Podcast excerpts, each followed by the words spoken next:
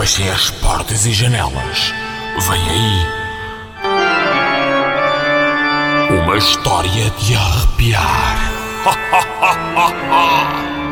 Olá, olá, vamos a mais uma história aterradora. Hoje trago a história da Bloody Mary, a mulher do espelho. A história de terror conta que Mary Worth era uma mulher linda que adorava se admirar na frente do espelho. Certo dia, ela sofreu um acidente e quando se olhou no espelho, começou a chorar e a gritar ao ver que estava desfigurada.